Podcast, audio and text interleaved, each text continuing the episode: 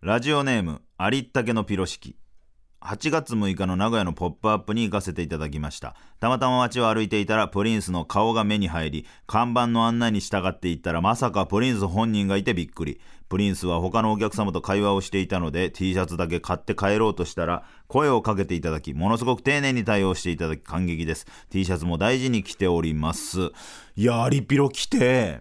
まああのそもそもあの名古屋で僕がポップアップショップって呼ばれるあのまあ、大陸っていうブランドがあるんですけど僕の好きな。大陸ってブランドと、えー名古屋のセレクトショップボラボラっていうお店と僕がファッションチャンネルをやってる吉井金光チャンネルの3組合同の、まあ、お店をやったんですよね。そこで僕がオリジナル T シャツを出したり大陸ってブランドとコラボして服を出したりしてたんですそこでもう1日目は並びが出てもう限定アイテムやからっていうので40人ぐらい出たんかな？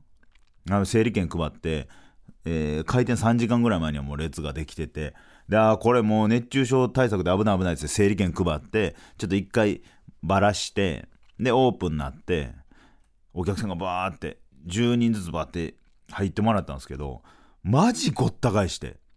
もう正直このなんか接客したりすんのが楽しみで来たの。一人一人どんな人が自分の服を買いに来たんかとかラジオ聞いてんのかなとか僕の活動どうやって知ったんかなみたいな話聞きたいのにもう全然そんなもう接客もできず一人はレジして俺はもうずっと写真撮って写真撮ってサイン書いてみたいな。でもう終わってどんどん流れ作業やってなんかこれなんか思ってたんとちゃうなと思って。ひっきりなしにお客さんが入って営業時間も7時間ぐらいずずっと終わっててええー、と思って。でもう物品もほとんどなくなってて2日目どうしましょうかつって2日目まあオープンしたらそんなその前日ほどお客さんは入ってこなくてあまあ悲しいかなまあでもまあこれこれでいいやんと思って。で僕らの T シャツも、えー結構履けてで僕の大陸とコラボしたニットとかはもう完売になったりしてて。でお客さんは来たけどまあ目当てのもんがなかったりしたらもう喋るしかないっすやんか。で一人一人とバーって喋ってた中まあ一人と喋ってたらあ喋れんかったなってお客さんが買い物して出て行ったりするからそのパターンは避けたいと思ってできるだけ全員に話しかけたの。ほんだらもう T シャツ買おうって出ようとしてる男の子がいてああすいません来ていただいてありがとうございます。な何で知ったんですか？ありありありありありったけのピロ式です。っ てありピロやんってなっておいってなって。で言ったら全部全員のお客さんにはもう敬語やったけどアリピロやったからアリピロやんけって軽肩パンして「おい!」っつって「どうやって来てん?」っつって「いやなんかたまたま歩いてましたら なんか吉井さんの看板あって」みたいな。で入ってきました。よいや嘘つけと思って。そんなことある？ってなって。いや本当たまたまなんです。たまたま駅に降りてたまたま歩いてたら看板見て入ってきたんですつって。もう運命やん。でめちゃくちゃ聞いてくれてて物腰も柔らかくいい青年でしたわ。でですよ。名古屋に行った際には娘から願い事を頼まれてたんですよ。頼まれ事というか。それが名古屋って言ったらきしめんとかエビフライとかいろいろあるじゃないですか。どら焼きを買ってきてほしいって言われて。聞いたことないんですよ俺。名古屋のどら焼きなんか。ななななんなのそれは？つって。聞いたら劇団四季を名古屋に見に行った時にママと、えーどら焼き屋さんにたまたま入ったらそこのどら焼きがすっごい美味しくてそこちょっと行って買ってきてほしいのっつって。8種類ぐらいバーって LINE 送られてきてて「えみ店どこなん?」って言ったらポップアップショップから歩いて56分のとこやって「あ合間で行けるわ」っつって「じゃあ合間で行くわ」って言っててんけどまず1日目忙しすぎて無理。で営業終わり店にいたらもう閉まってた。あじゃあ2日目でいいわと思って。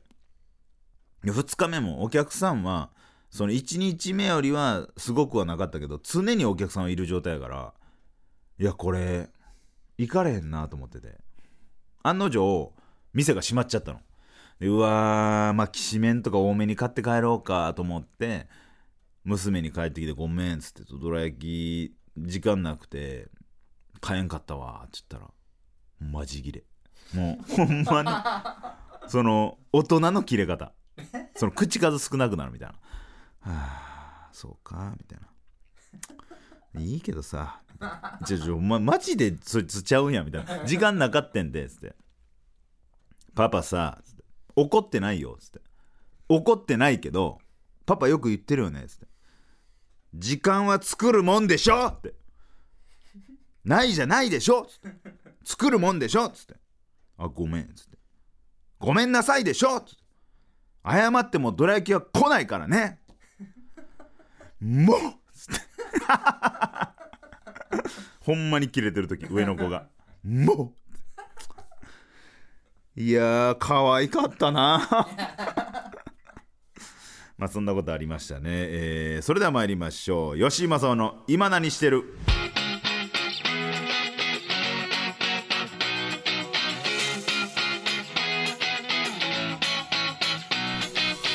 改めまして吉井正夫です。吉井正夫の今何してるは昨年コンビを解散し芸人としてリスタートを切った吉井正夫が再起をかけてべしゃり一本で勝負するノンフィクショントーク番組でございます。いやー名古屋にお越しいただいた皆様ありがとうございます。あのーリスナーの方もね結構来られててサイレントリスナーの方が数人いらっしゃっててものすごいそれこそほんまに知ってるかどうかをまあもうなんか確認する作業をしてたんですよ。ほんまに聞いてるっつって護衛といえば筒井豆はみたいな。ほんまに返してくれんの？あほんまに聞いてくれてんねやっつって。で他のなんかポッドキャストのアプリでほんまに再生済みばっかりだったり嬉しいなと思って。なんかもうその人たちはもうもう負けると見越してのコメントめっちゃ言うんよ。なんか本当に私たちは絶対いつかこのメンバーでラジオの大海原に出ていってくれると思うので今回はそういう経験だと思って絶対に折れずに最後まで駆け抜けましょう。いやそう終わる気ないねん俺は。もう一生懸命何やったら階段やったりとかもういろいろ試行錯誤してるけどなかなかね難しい局面ではございますけどもそんなことは気にせず最後までねあのやりたいなと思ってるんですけども。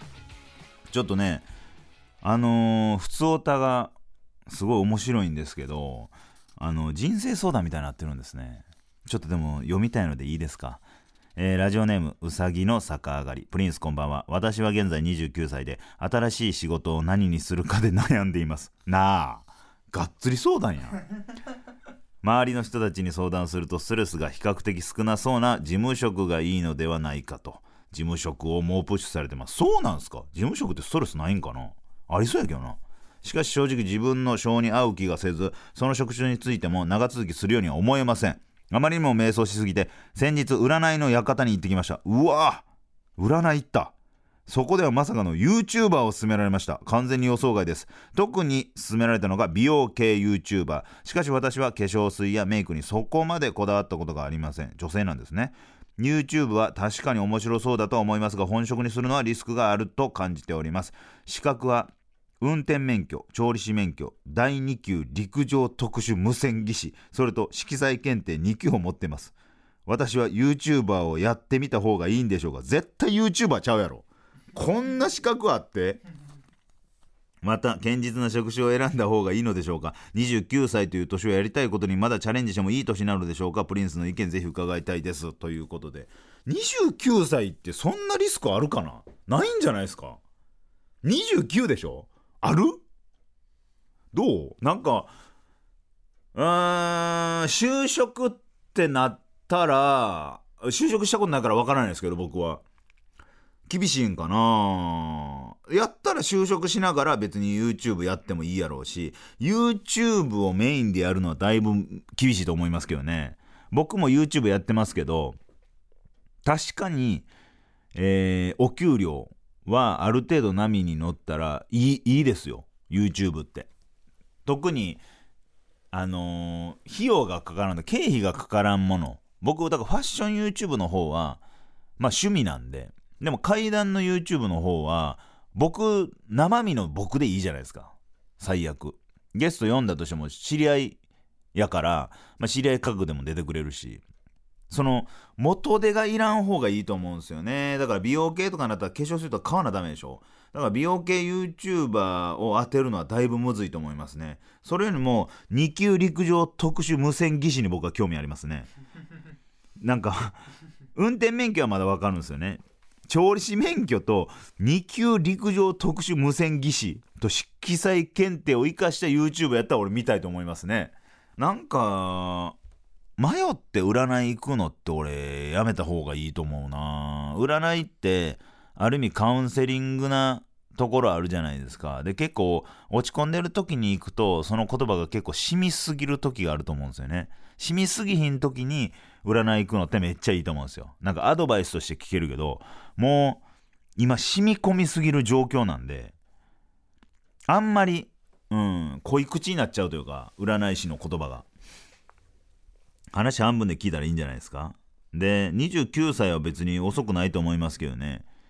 なんか今日本のなんていうんですか？転職？みたいなんて40ぐらいで1回転職する？みたいなんが多いらしいんですよね。早い人は30とか。だから結局23個職業するんですよみんな。僕もそうですけどお笑いやりたいっつって漫才やってきましたけど15年漫才やって別の職業あもう漫才じゃなくて別の職業。やな。でも地続きの職業がいいな。お笑いやりたいなぐらいの感じで始めてて。うん。今コンビの時よりも全然生活的には苦労しないようなそのお金ももらってるし。なんかあんまりあれなんかな。一旦お金無視するのどうだろうか。なんかうーん。自分が漫才師をあやめようって思って結構時間かかったというかなんか M m 1があったからちょっと遅くなっちゃったけどああもうやっとやっとやめたやめれたってなった時にお金のことは一回あ起きましたねもう。これやりたいこれやりたいを全部手出そうっていう生き方をしたのででそっちの方がなんやかんや29歳まで生きれたってことはまあまあなんやかんやうまいこといくと思いますけどね。事務職がいいって言うんやったら事務職一回やってみてもいいと思いますけどやりながらでできることなんかありますからね。時間がないっつっても時間は作るもんですからね。というわけでご参考にしていただけたらなと思います。あのー、私むちゃくちゃハマってるコンテンツありましてちょっとね情報とかの出し方をどうしたらいいのかわからんくてであとほんま好きすぎてあんま好きってなんか言うの嫌やなと思ってて。なんか言ってもうたらそこのがっつりファンの人がなんお前ぐらいのもんがどんなもんじゃいって言われんのが嫌やったっていうのもあるし自分もそう思ってたから僕ね実はバチェラーめっちゃ好きなんですよ。バチェラーの初仕事に行ってきたんですよ。もうこの時点で俺もうバチェラーを語っていいっていうスタートラインに立ったと思ってるのよね。あのねまずねバチェラーとバチェロレッテっていうのがあるんです。バチェラーは、えー男性ハイスペックな男性いわばまあ簡単な言い方したらお金持ち。お金持ちで、えー顔もかっこいい。性格もいい。みたいな人に、えー女性、まあ、10人から15人ぐらいいるとしましょう。その女性の中から、えーバチェラーがいいなって思う女性を選ぶんですけど大前提この1 5 6人はバチェラーのこと好きなんですよ。っていう入りで始まっていくの。その恋愛模様がむちゃくちゃ面白いの。でバチェロレッテはその逆。女性を男性が落とそうとする。で今バチェラーはシーズン5までやっててバチェロレッテはシーズン2になってるんですけどそもそも僕の入りがですね初代バチェロレッテの福田さんって方がいらっしゃるんですけどその福田さんと番組で共演したんですよね。で楽屋にご挨拶来ていただいてこれ私の本なんですって本をもらったの。福田さんの。でそれを読んでたら面白いと思って読みやすいと思ってこの人何者なんやろうって思ったらバチェロレッテに出てる人。でそっからバチェロレッテバチェラーに入っていったから俺ほんまバチェラー本で入ってんのよ。マジおらんやんそんなやつ。で本で入ってバチェロレッテからまず見るの。バチェロレッテはまあ女性を男性が狙うってやつやねんけどこのね真実の愛を探すっていうテーマでやってんのよね。バチェラーもバチェロレッテも。でその中で真実の愛を探しすぎてあのアスリート化する人がいるの。ラブアスリート。そのラブアスリートがもうとんでもない行動に出んの。なんかねまあちょっとネタバレもこれ含みます。すいません。でもネタバレ見ても面白いから。例えばねアスリートで言ったら1はつるちゃんって方。バチェラー1はつるちゃん2は若尾さん。3はバチェラーの友永さんって人とバチェラー4は高校さんって方なんですけどこのバチェロレッテのラブアスリートがまず福田さんなんですよね。福田さんがもう一旦ネタバレします。バチェロレッテ一発目始まりましたってなった時にいろんな男性がバーっておるわけね。でそこに後々バチェラーシリーズに出てくる高校さんもいらっしゃるわけ。めちゃくちゃいいね。もう2人の何て言うんかな関係性もめっちゃ良くて、まあ、いろんな人バーっておんねんけども結果、まあ、内容は言われへんけどここのここのねプロセスを楽しんでほしいというか結果なんかどうでもいいんよ。このね間のうやむやはちょっとじゃああんまりネタバレなるんで言わないですけど最終的にね福田さんがバラを渡さなかったんですよ。ローズを。結局相手を相手なし。言って終わんの。めちゃくちゃ台本ないやんって思って。だって一発目っすよ。女性版一発目でえこれ渡さへん感じからスタートするのっていうのにまず引き込まれたの。本来はバチェラー123ぐらいからバチェロレッテが参入すんねんけど俺はバチェロレッテから入ってるからえーってなってもうそっから釘付けなってバチェロレッテ2に行くわけ次。バチェロレッテ2に行ったら誰やろラブアスリートって思ったらマクファーっていうねバスケット選手がいるわけ。その方がねもう全員を投げなぎ倒していくの。もうなんか全員に喧嘩腰みたいな。でも輪に入らへんみたいな。まあワイワイみんなでやってる中一人だけ部屋にパーって帰っていったりする。もうそわそわすんのこっちは。でも友達作りに来たわけじゃねえからっていう筋通ったことを言うの。俺は真実の愛を探しに来てるから。もうアスリートやねんな。ラブアスリート化すんのよ。そのメンバーがめっちゃ面白くて。で one two three four five っていくねんけど。この5がね今今配信中なんですけど僕も結果知らないんですよ。バチェラー5がですね最高傑作です皆さん。もう5から入ってもいいんじゃないかと思います。もう今入れてない方バチェラー5からでいいです。あのね今までメンバー間はギスギスやったんですよ。なんやったらもうちょっと小競り合いとかがあったりしてて女性バチェラーですから女性参加者が結構多いんですよね。で一人の男性を全員が好きになるっていう。でその参加者たちはギスギスやったのが今回仲いいんすよ。ほんまにまあ内情分からへんよ。内情分からんけど見た感じあれ？なんかギスギスしてないなっていう。で誰かがローズもらってきたらおーってなってる。のとか「おい何でもらってんだよ」みたいなノリとかがあってめちゃくちゃいいなって。思うようなメンバーでやってるわけ。で今回のバチェラーが長谷川さんという方なんですけどこの長谷川さんっていうのが何を隠そうバチェロレッテ出身の人なんですよ。バチェロレッテシーズン2でえー、出ててさっき言ったラブアスリートマクファーに一回負けてる人なんですよ。負けて敗退してもう一回バチェラーとして参戦してる。選ばれただけ人柄いいんでしょうね。でマクファーと違うのが恋愛感情とかその愛情表現がその海外的じゃないというかオラオラというかおせおせじゃないんよ。なんか控えめ。例えばマクファーが照り焼きソースやったら長谷川さんはお出汁。強風のなんかあ香るなぐらいの恋愛 愛情表現をするの。それがなんか今までのバチェラーバチェロレッテと違ってやっぱバチェラーとかバチェロレッテはもう王様王女様の感じでポスターとか見たら分かると思いますけどもうなんか王様の椅子に足組んで座ってるみたいな。その状況やのになんか参加者俺も分かるよって。長谷川さんはお俺も分かる分かる。この言ったら企画に俺出てたからしんどいよなって。これやるんしんどいよなっていうのを気遣いながらもストーリーが進んでいくの。だから気遣ってるからこそ参加者の痛みが分かんの。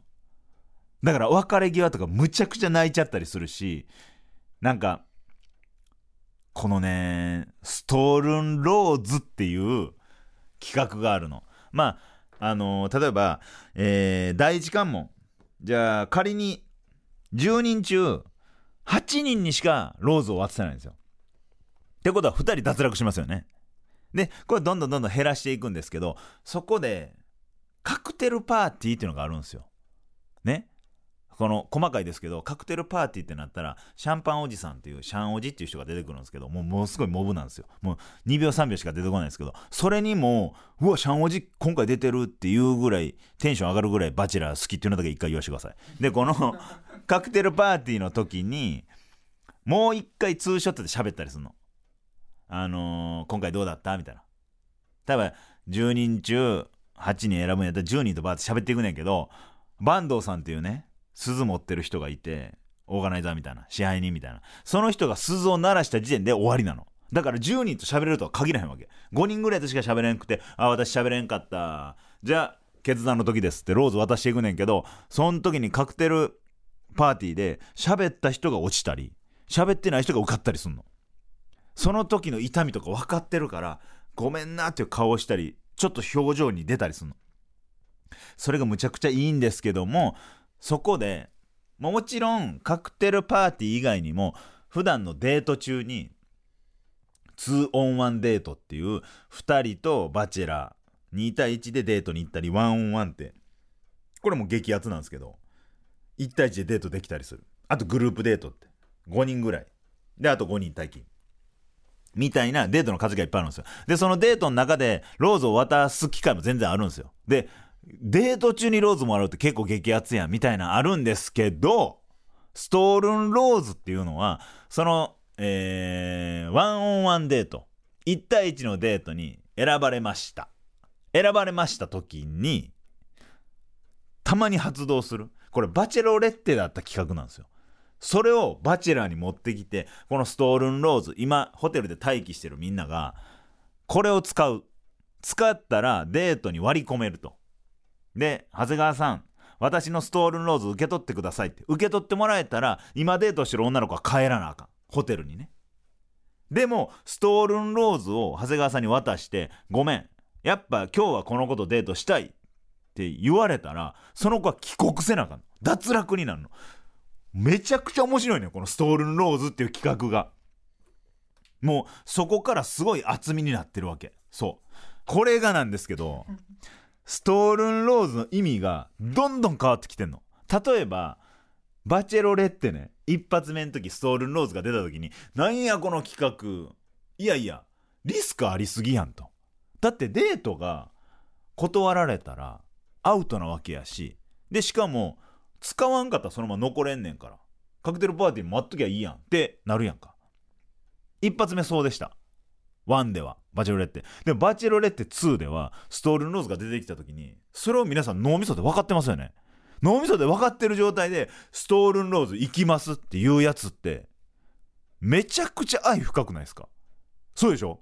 だからストールンローズ行っただけでうわめっちゃ愛あるやんこいつ。めちゃくちゃ私んこと好きやん。俺んこと好きって言ってくれてるやんっていうのでグワーンってその人の株が上がる。で迎えたバチェラー5のストールンローズはえ？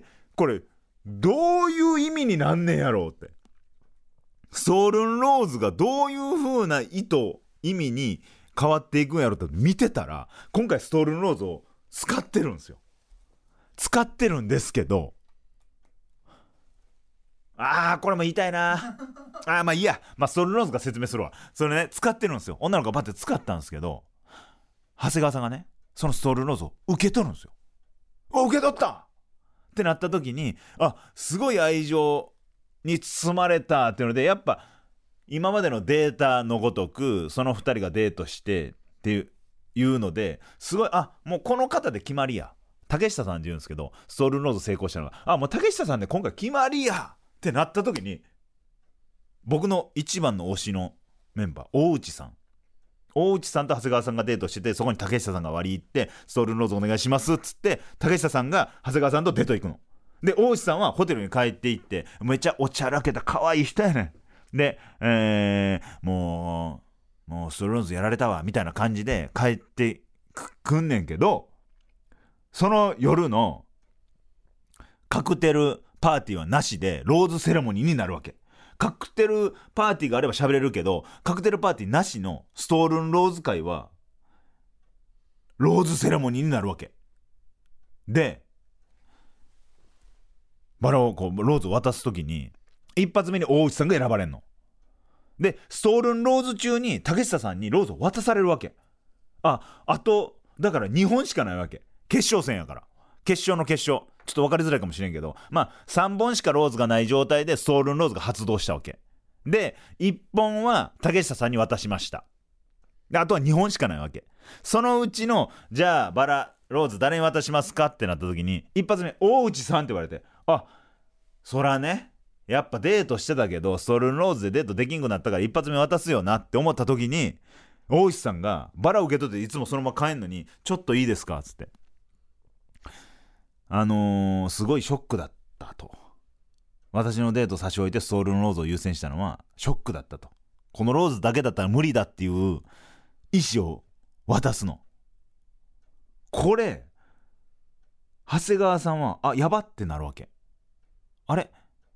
ストールンローズを受け取っちゃったことによって、この大内さんは、俺への気持ち薄れてる、ちょっと離れてるぞっていうのになるわけ。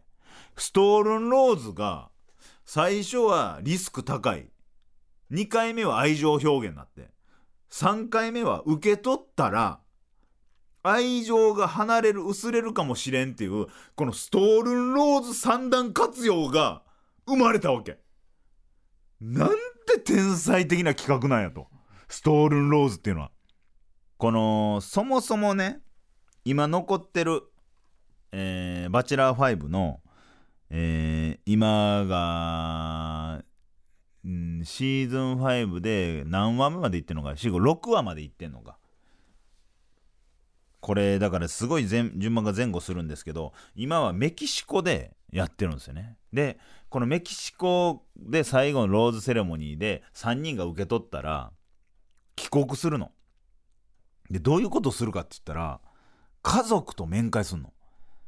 長谷川さんの家族、そして自分の家族を長谷川さんに紹介するって。ほんまに結婚する前みたいな動きをすんの。ここがもう、めちゃくちゃ重要やねん。今までめっちゃポイント高かったのに、親御さんの反対とか、親御さんの目線、その方とバチェラー、バチェロレッテが親御さんと会わへんとかで、肌になるみたいな空気もあるわけ。ここめちゃくちゃ大事。だからみんな、ここには絶対進みたいわけ。で、そこの手前の企画としてストールンローズが入ったわけ。だからこのバラ3本に配られる、バラ、ローズ3本もらえるかどうかがもうめちゃくちゃ大事。M1 で言ったら準々決勝。この準々決勝上がって準決勝行けば夕方からの放送にも出れるし、敗者復活一った組として M1 ツアーにも呼ばれるしって副産物がめちゃくちゃ多いの。準々決勝が準決勝ってめちゃくちゃ大事やんか、M1 の。その感じ。今、準々決勝なわけ、バチェラー。この準々決勝の時に、今さ、つって、大石さんが、まあ、言ってるけど、つって、誰が行く？みたいな。でね、メンバーが、まあ、メンバーがね、いろいろいるんです。その中で、月田さんと人と、竹下さんっていう方が、もう、メンバー的にはこの2人が行くやろうなっていう感じになってんの。っていうのも、月田さんって方は、二人っきりのデートをしたことがないと。で、逆に竹下さんは、前回、えー、前話で、ローズセレモニー中、カクテルパーティー中に過呼吸を起こしちゃうの。もう私のこと好きじゃないかもしれない顔をバーって起こしてもう心配心配になって一回部屋にはけんの部屋にはけてもう泣き声とかもめっちゃ聞こえてきてちょっと経ったらもう気丈に振る舞うみたいなガラッて開けてよし行きましょうみたいな。すごいガラッと変えるって人間力強い人なの。でその時にバチェラーめちゃくちゃ心配してすぐローズを渡したの。もうこれめちゃくちゃ良かったんけどその時の私を助けてくれた感謝がしたいっていう大義名分が2人のあったの。でもまあ喋ってないから月田さんが行くかなみたいな空気あってでみんなも月田さんどうどうなの？みたいな。感じの話をするけど月田さんがねあんま言葉が出ないの。でその YouTube 上でバチェラー配信みたいなのがあって月田さんが電話に出てて電話でいろいろ話してそれの情報を勝手に俺が言うのもあかんから、まあ、そのそっちの配信聞いてほしいねんけどいろんな裏側があって誰も悪くない。もうな何も悪くない状態。誰も悪がおらん状態やけど結果月田さんは行けず竹下さんが行くことになったの。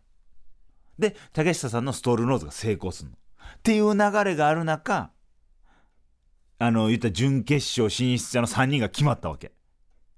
これね今もう足早に簡単にあと真ん中をごっそり抜いてネタバレせんように喋りましたけどもう一から見なくていい。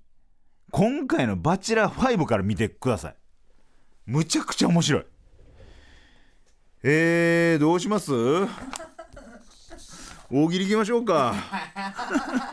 バチェラーのこと喋っただけやけど。大丈夫かな？まあちょっとバチェラー皆さん見ていただきたいななんか思うんですけども。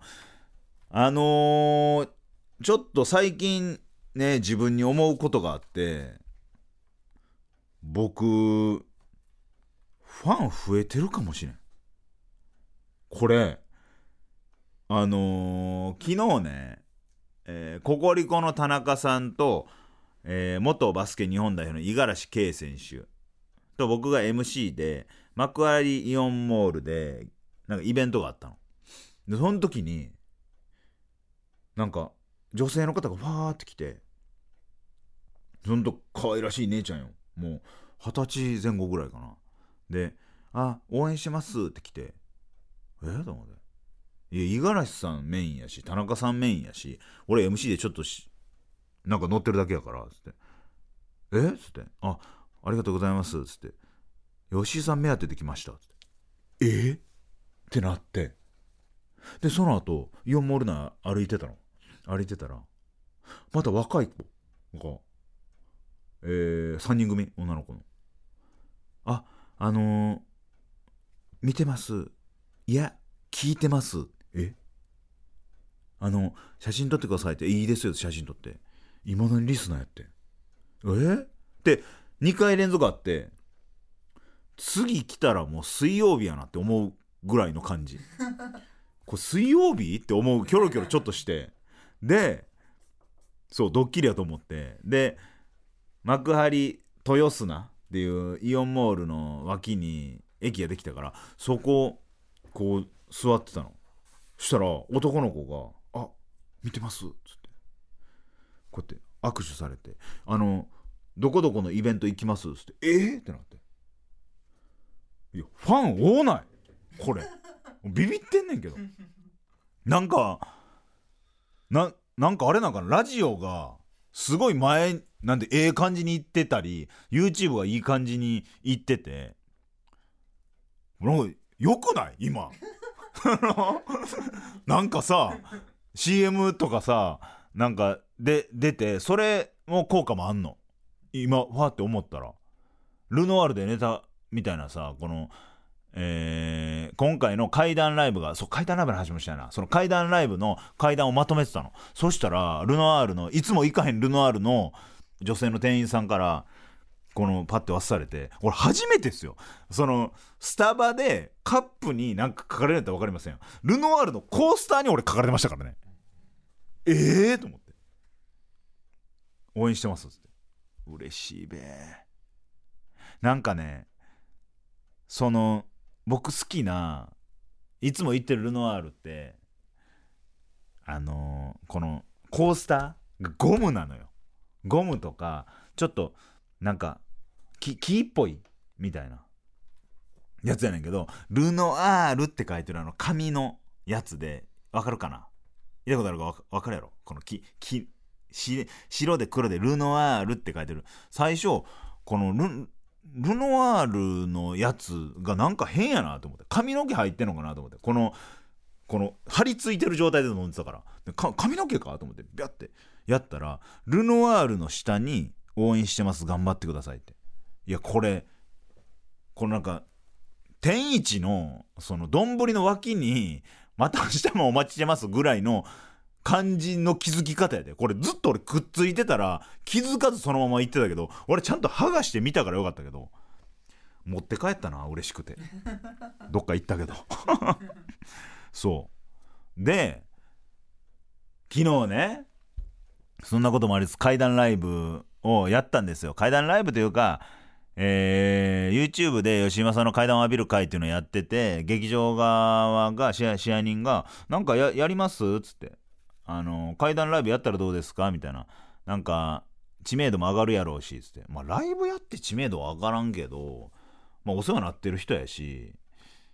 あのあじゃあなんかあのやらしてくださいつって。お声かけいただいてやったんですけどそのお盆でやっぱお客さん来づらいんやろうなと思ったけど結構入ってでほんまにね年齢層高いね50歳の男性と。男性がまずめっちゃ多いね。えっとね5割超えてたんちゃうかな。もうめちゃくちゃ男性が多い。でおじいさんおばあさんの老夫婦もいたりカップルもいたりで前の方に若い子がいたりめっちゃいい空間やねん。でお笑いやったらその笑いどころがさやっぱ変わってくるやんか。若い人と言ったら年配の方の感性とか。それはまあ一概には言われへんけど変わりやすいと言われてるやんか。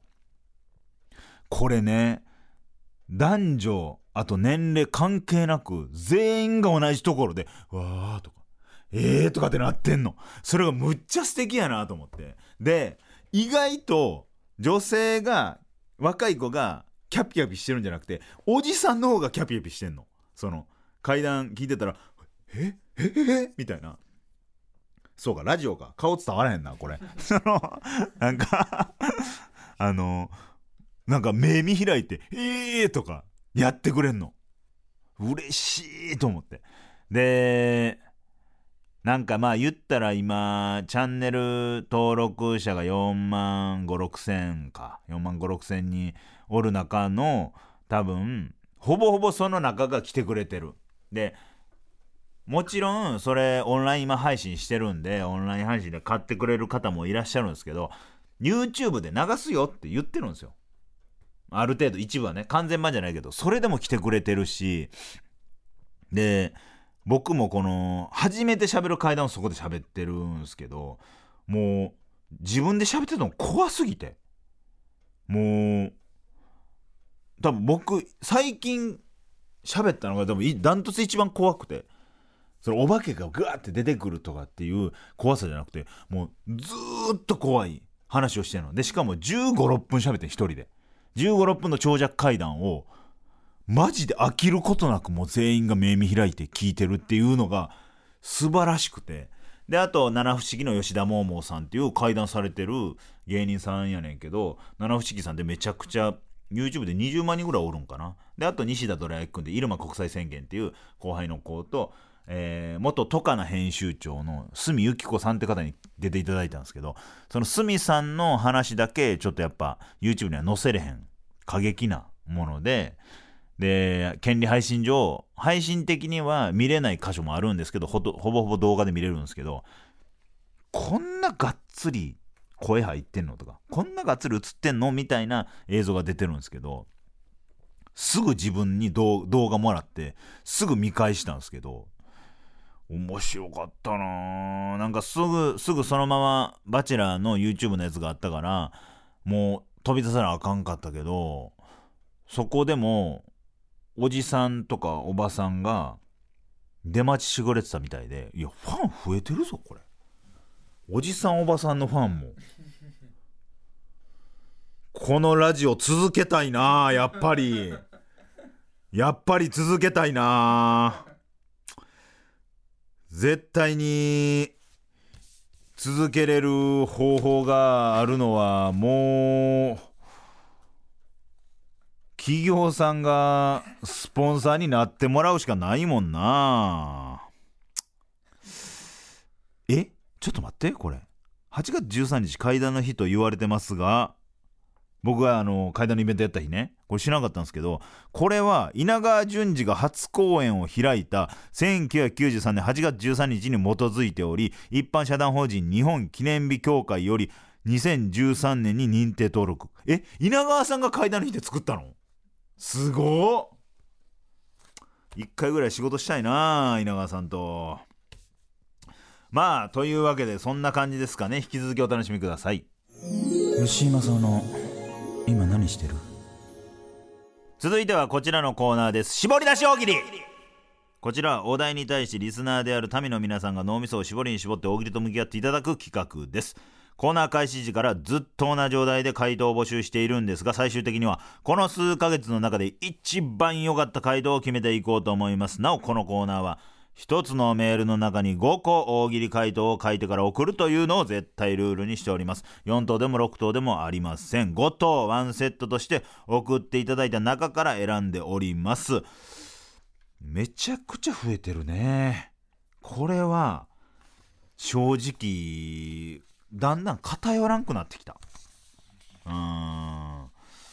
なんかうーん。もう多分オールが出ることはもうないと思う。オレスナ無双がちょっとちょっと前にありましたけどあれはさすがにもうないんじゃないかなっていう量になっております。さあそれでは早速今週も行きましょう。ではお題はこちら。留学生に偏りすぎてる間違った日本の知識を植え付けてください。留学生に偏りすぎてる間違った日本の知識を植え付けてください。さあ早速行きましょう。ラジオネーム馬の栗に念仏。留学生に偏りすぎてる間違った日本の知識を植え付けてください。中山きんに君は他人の筋肉と話す時ちゃんと敬語を使う。いい答え。だから「おい俺の筋肉」じゃないんですよね。おい俺の筋肉じゃないってことはどうなんだやろ。あのあなたのだだ大丈夫ですか？あなたの筋肉に話しかけてみたいなことなのかな？でもそれはあなたに話しかけてるもんな。おいおいあなたの筋肉。あ中山筋肉と申します？みたいなことなんかな？一回挨拶入れてちょっと今日失礼なこと言っちゃうかもしれないんですけどもみたいな。一回入れんのかな？ポンポンいきましょう。えー、ラジオネーム。チクチクのちくわぶ。留学生に偏りすぎてる間違った日本の知識を植え付けてください。阿佐ヶ谷姉妹は一人がオーガズムを感じるともう一人は高音で歌い出す。やめろって下ネタ。選んで言うのもなんやけど。面白い下ネタ出すなって。えー、続きましてラジオネームこちらもチクチクのちくわぶ。留学生に偏りすぎてる間違った日本の知識を植え付けてください。彦摩呂は彦摩呂を着てテレビに出てる。これなんとなくわかんねんな。入ってんねやろうな。この彦このだから美学とかじゃないよ。その彦摩呂自身にもうワンサイズちっちゃい彦摩呂が入ってる感じするよな後ろから。えー、さあ続いて。ラジオネーム12時55分留学生に偏りすぎてる間違った日本の知識を植え付けてください。東横にはあのちゃんみたいなのがいっぱいいるが実はクロちゃんみたいなのも結構いる。いやほんまそうやねん。ほんまそうやねん。偏ってるけどほんまクロちゃんみたいな人めっちゃおんねんな。あとあのジェラードンアタック西本みたいなやつもうおんねん。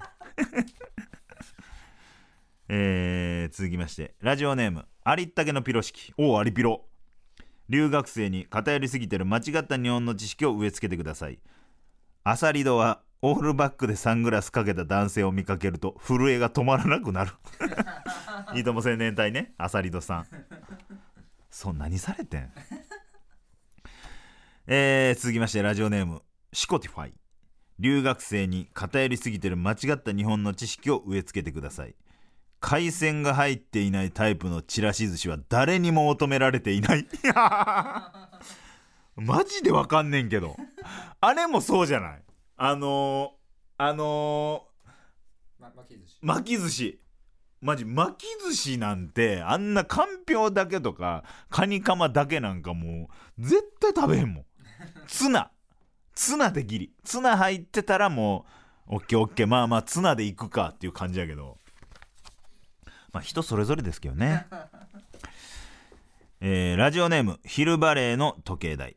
留学生に偏りすぎてる間違った日本の知識を植え付けてください。スマホの充電が10%を切っても慌てないやつは骨折しても病院に行かない。うわー。うわー。ぽいね。大丈夫大丈夫。一旦一旦待つわ いやあんまなんか行かんくてもいいみたいな。別にギブスできひんって言うしなみたいな。いやそうあばあばらの時ちゃうみたいな。あるよな。ラジオネームヒルバレーの時計台。留学生に偏りすぎてる間違った日本の知識を植え付けてください。キャベツを3つジャグリングしながらちょくちょく食べている最中の森保バンバンビガロに話しかけるとパフォーマンス終了後にものすごい巻き舌で「オラー!」と言われる。おもろ。オラー。パフォーマンス終了後ね。終了し終わった後やから。その話しかけてるなこいつって思いながらニコニコして終わった後オラー。めちゃくちゃ面白いやん。あの森保バンバンビガロさんっていうのはあの NGK とかに立ってる大道芸をされてる芸人さんで一輪車をえー、漕ぎながらジャグリングしたりする。でバンバーンっていうの。リンゴをジャグリングしながら食べる。おしゃれな人なんですよね。すごい。俺マジ滑ってんの見たことない。大爆大爆。えー続きましてラジオネーム形状記憶老人。留学生に偏りすぎてる間違った日本の知識を植え付けてください。藤井明はアルバイトの面接で「よろしくお願いします」と言いながら履歴書を口から吐き出す。好きやなこれ。絶対落ちるで。なんかノリいい ノリいい店長とかやったら「おな何？何？こいつ」みたいな。なるけどな。続きまして最後ですね。ラジオネーム形状記憶老人。留学生に偏りすぎてる間違った日本の知識を植え付けてください。藤井明は歯医者の受付で3日前から奥歯が痛くてと言いながら診察券と保険証を口から吐き出す。もうええって。いやもうさこのフリーの段階。前は「よろしくお願いします」やから短いやんか。あの3日前からって多分奥歯押さえてるやんか。奥歯が痛くて って出すってわけやろ。めっちゃおもろいやん。素晴らしい。これはだいぶ上位に食い込むと思います。えー、素晴らしい回答をありがとうございます。そして素晴らしい絞り出しありがとうございます。ナイスガッツでございます。さて来週も変わらず同じお題で絞り出し回答を募集いたします。次回も留学生に偏りすぎてる間違った日本の知識を植え付けてくださいのお題で回答を絞ってください。件名には絞り出しと明記してメールを送ってください。そしてメールを送る際のルールもお忘れなく必ず5と1セットでお願いします。そろそろ絞り出し大喜利のリミットをちょっと明言した方がいいですね。9月の一発目の配信で終わりにしましょうか。えー、というわけで、えー絞り出し大喜利のリミットを発表したいと思います。一応ね、収録前後する可能性はあるんですけども、こちら9月に入って、で、あの、月曜のね、午前中に収録してるので、9月の4日 ?4 日の、えー0時00分。だから、9月の3日の23時59分ぐらいまでには、ちょっとメールを送っていただきたいなっていうことにします。で、9月の、え1週目、6日。6日の放送をもちまして、絞り出し大喜利リミットとなります。こちらのコーナーは私にとって関係ないなと思っている民の皆さんもいることでしょう。そんなことはございません。誰にだって読まれる可能性があります。大喜利は見る、聞くだけじゃなく、自分で考える。という楽しみ方もあります。夏といえばマリンスポーツです。2023年。この夏、大喜利の海へダイブしてみてください。以上、絞り出し大喜利でした。吉井正夫の今何してる？お送りしてきました。吉井正夫の今何してる？エンディングです。さあ今回ですねあの名古屋に行った時にアリピノに出会った話とかあとバチェラー会ですね。ちょっとねほんまちゃんと一からそこんな長く喋るつもりはなくてすごいもっとちゃんと整理して喋ればよかったなってちょっと思ってるんですけども。まああの今の「バチェラー5」から入るのはマジでいいと思います。これ別に俺何の金もらってるわけでもないのにこの熱量で言いたくなるぐらいハマっちゃうんですよ。いろいろ愛の里とかもありますよ。いろいろあるんですけどマジバチェラーえぐいで。めちゃくちゃおもろい。もしよかったら一回見ていろんな観点をメールに送ってきてほしいな。さあそんなメールは普通おたで送っていただけたらいいかな。まああのー各コーナーでメールを募集しているんですけどもまあ「バチェラーここ面白かったです」とかあのー私の周りにも吉井ファンがいましたとかあのダウンタウンデラックスみたいなあの目撃しましたみたいな感じのとか、まあ、何何事でもね家庭の不満とか旦那の不満とか嫁の不満とか、えー彼女できませんとか。あとあのー西陣織やったかな。あのー学祭の途中今なんか学祭の文化祭の用意してるんですけども準備してるんですけど周りが女の子ばっかりで会話できませんみたいな男の子のあの続報とかあんな感じのやつでもいいですし何でもいいです普通歌は。あとですねあのーえー絞り出し大喜利は、えーやってるのでもしよかったら送っていただけたらなと思います。すべてのメールの宛先は imanani.tbs.co.jp imanani.tbs.co.jp です。ぜひ送ってください。そしてお知らせがございます。9月13日水曜にザ・高円寺2で行われる N93 番組イベントの企画を民の皆様から大募集したいと思います。これ全番組でやってるってことですよね。えー5組全組が揃うのはこの日が最初で最後でございます。企画やアイディアは5組で実地できるものが好ましいらしいです。ぜひ送ってください。これもだからラジオの企画にしちゃうんですね。そして番組グッズが今週の月曜日から販売しております。この番組は綾香深野さんの可愛いイラストが入ったグラスです。こちらは通販サイトすずりにてオンライン限定販売です。価格は2090円です。安い。安いどー。めちゃくちゃ安い。だって普通のインテリアショップで洒落たコップ買うってなったらもっとするから。安いどあのー、綾香深野さんはもうこの間ご飯も行くぐらいのまあ中で奥さんともすごい仲良くて家族ぐるみで仲いいんですけど旦那さんとも。すごい才能のある方がまああのお友達で。なんかちょちょっと書いていただいたステッカーがあるんですけどもそれがすごい良くてそれグラスにしたい言うてグラスにさせていただいたんですけどもうちはねあのーまあもちろん自分が麦茶とか入れたらもうたまらんぐらい可愛いと思うねでもう多分ね花瓶にすると思います。うちは。あのドライフラワーとかあと一輪挿しにしてはちょっと間口が狭いなとかの感じのところは入れたりしますね。でおしゃれアイテムで使えるっていうのがもう大前提なのでグッズは。だこれはえータンブラーの方と迷ったんですよね銀の。でもそれやったら3000以上するから。3000ちょっとはちょっとなーってなってえーこれ買って助けてほしいなあグッズの売り上げの個数が順位に反映するからな。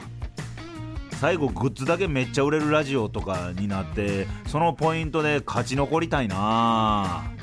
何でもいいから勝ち残りたいねそしてね、YouTube でもこちらアップしてるんですけどもポッドキャストで聞いてほしいなって言ってたら YouTube の再生数減って YouTube の再生のポイント入ってたのにそれがなくなってポッドキャストの再生数もそこまで上がってなくて自分の首自分で締めてしもた。